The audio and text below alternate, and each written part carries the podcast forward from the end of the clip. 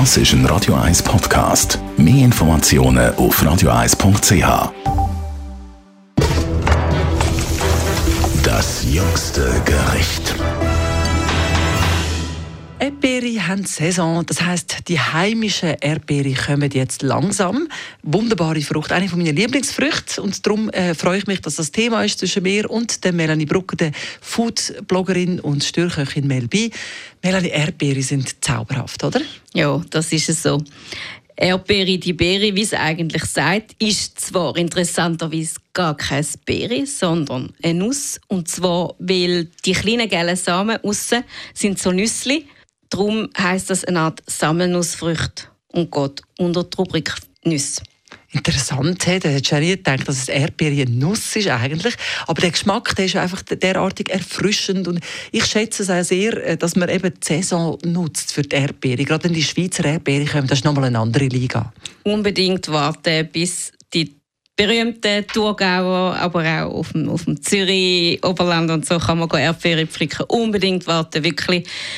Weil also, der Geschmack ist einfach viel anders. Es ist süß. Es gibt so viele verschiedene Sorten. Und wenn man sie so dann gerade vom Feld kann ins Maul nehmen es ist ein Traum. Also ich, ich liebe Erdbeere seit eh und je. Schau, da haben wir uns gefunden, das ist grossartig. Ich zum Beispiel bin ein Fan von Erdbeere in salzigen Gerichten. Da gibt es unzählige Varianten, was man kann machen mit Erdbeere.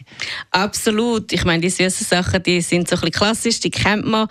Aber salzig ist Erdbeere total cool zum Kombinieren. Zum Beispiel, man kann ein Erdbeerisotto machen, man kann aber auch Erdbeere als Abrostig statt Melone nehmen, mit Rohschinken kombiniert.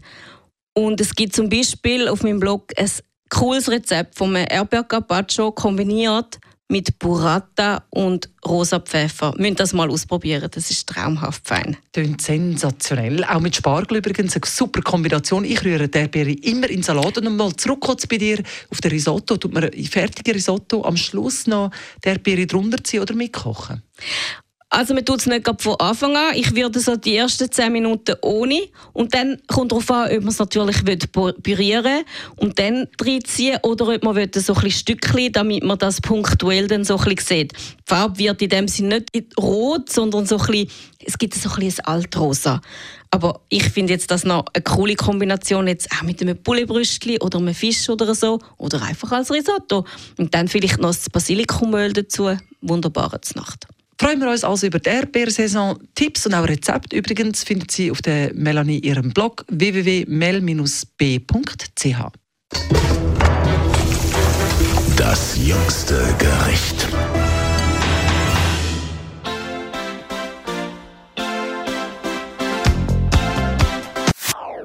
Das ist ein Radio 1 Podcast. Mehr Informationen auf radio1.ch.